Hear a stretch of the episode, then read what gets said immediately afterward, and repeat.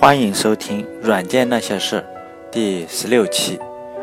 一个伟大的公司之死。历史是一条长长的河，里面流淌着是红红的鲜血，从历史的深处滚滚而来，向未来滚滚而去。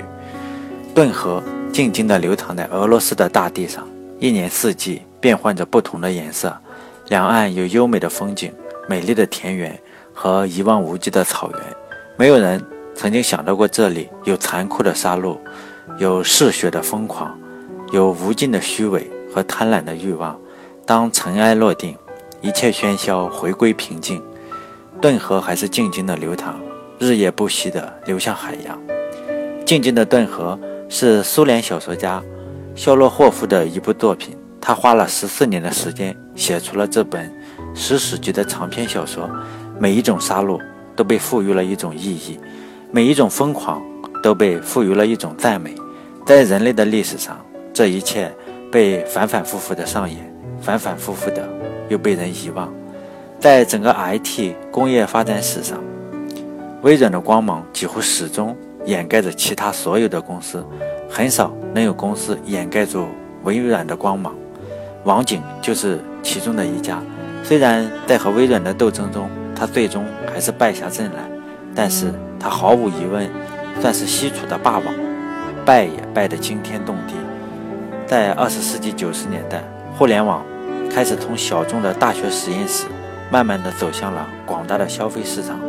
当时的互联网兴起的时候，大家并不知道该如何方便的使用互联网。在一九九零年，伯纳斯李博士在麻省理工学院发明了 HTTP 协议。并且实现了一个简陋的网页浏览器的时候，但是那个时候离普罗大众的需求还有非常遥远的距离。马克·安德森和吉姆·克拉克为了方便大家浏览网页，创造了一种带有图形界面的、对普通用户非常友好的浏览器，并且在1994年成立了自己的公司，名字叫网景公司。在1994年的10月13日，发布了第一个。新版本的浏览器 Netscape 0.9，借助网络上升的浪潮，该浏览器迅速占领了市场。在成立一年以后，网景公司便在纳斯达克上市，开盘价是二十八美金。在第一天收盘的时候，股票已经上涨到了七十五美金。在一九九五年，网景的 Netscape 浏览器。便占据了百分之七十的市场份额。网景公司的巨大成功，甚至让创始人马克登上了一九九五年的《时代》杂志封面。网景浏览器的巨大成功，一度让股价超越了微软。刚开始的时候，比尔盖茨忽视了互联网的巨大潜力，对网景公司无动于衷。在同事和华尔街的百般劝告下，比尔盖茨才看了 Netscape 的展示。凭借比尔盖茨过人的嗅觉，他意识到了互联网的重要性，而浏览器是进入互联网的入口。微软必须要进行一场战争，并且一定要赢下这场战争。按照微软竞争的一贯策略，都是先收购，收购不成功就模仿，如果再不行的话，就进入持久战，比流血。微软的钱非常的多，肯定是对手先死。这三板斧下来，至今还没有公司能够受得了。当时的网景公司价格非常的高，属于手里有粮、心里不慌的公司，所以网景公司很干脆利落的拒绝了微软的收购，两个公司就都回去各自准备弹药，准备在市场上决一死战。微软公司迅速的组织了人马，花费了超过一亿美金，雇佣了超过一千个程序员，开始模仿 Netscape。由于网景公司是这个市场的先行者。即使微软这种山寨高手，模仿起来的难度也非常大。因此，微软出的 IE 1.0和 IE 2.0对网景公司的打击无关痛痒。网景公司甚至一度掉以轻心。网景公司的信心也不是盲目的自信，毕竟这个伟大的公司发明了太多的东西，包括至今仍然被广泛使用的 SSL、Cookie 以及 JavaScript，都是网景公司首先发明出来的。但是在残酷的市场上，只靠技术的先进是没有办法赢得战争的。技术上领先，商业上失败的例子不胜枚举。结果，在一九九七年，IE 推出了稳定的四点零版本，微软砸重金开发布会宣传 IE，并且不惜把发布会开到了网景公司总部附近。微软的总部是华盛顿的雷德蒙德，他们不辞劳苦来到了硅谷示威。在发布会当天的夜里，微软公司的员工将一个大大的 IE 标志偷偷地树立在网景公司的草坪上。在第二天，这个恶作剧就被网景的网景公司的员工发现了，他们就把 IE 的标志丢在地下，并且在这个标志之上放上了自家的标志，一个绿色的恐龙。这个恐龙还拿着一个牌子，牌子上写着 “Netscape 市场占有率百分之七十二，IE 占有率”。百分之十二。以这两张截图，我在网上都找到了，我把它放在我的微信公众号里“软件那些事”里面。如果有兴趣的话，可以关注一下看一看，还是挺有意思的。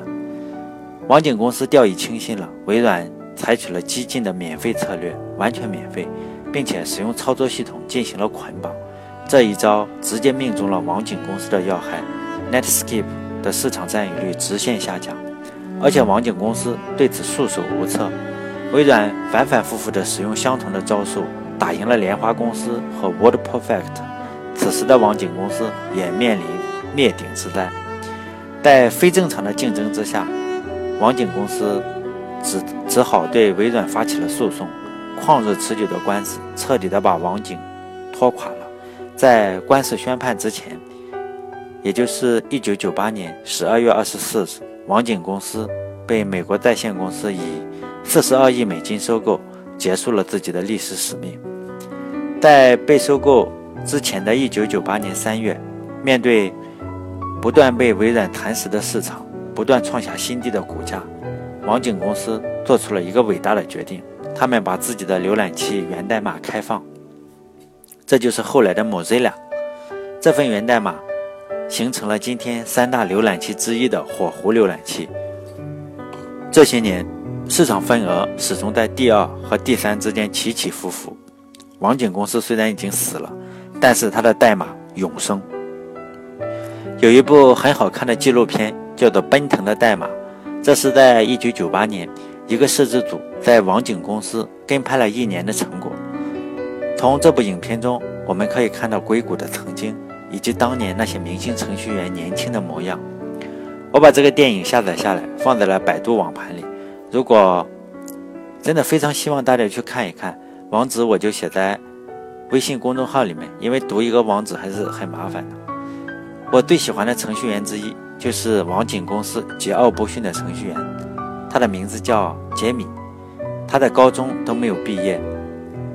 在那部纪录片里，你可以看到他一身摇滚明星的打扮。当网景被微软击败的时候，他支持开源，并且编译了开源版本的第一个版本的浏览器。他写过很多的代码，但是他声明永远不授权任何人将代码运行在微软的平台上。他也永远不使用微软任何的产品。当他离开的时候，已经心灰意冷。他买下了旧金山的一个酒吧，离开了编程的行业。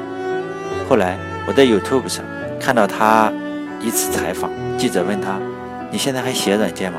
他愣了一下，几秒钟以后，他缓缓地说：“有时候我会写一个屏幕保护程序。”网景虽然已经死去了，但是 JavaScript、SSL、Cookie 还有火狐浏览器，这就是他留给我们的遗产。这是一个伟大的公司，我认为它值得我们所有人记住，而且。这家公司也配得上人们去怀念。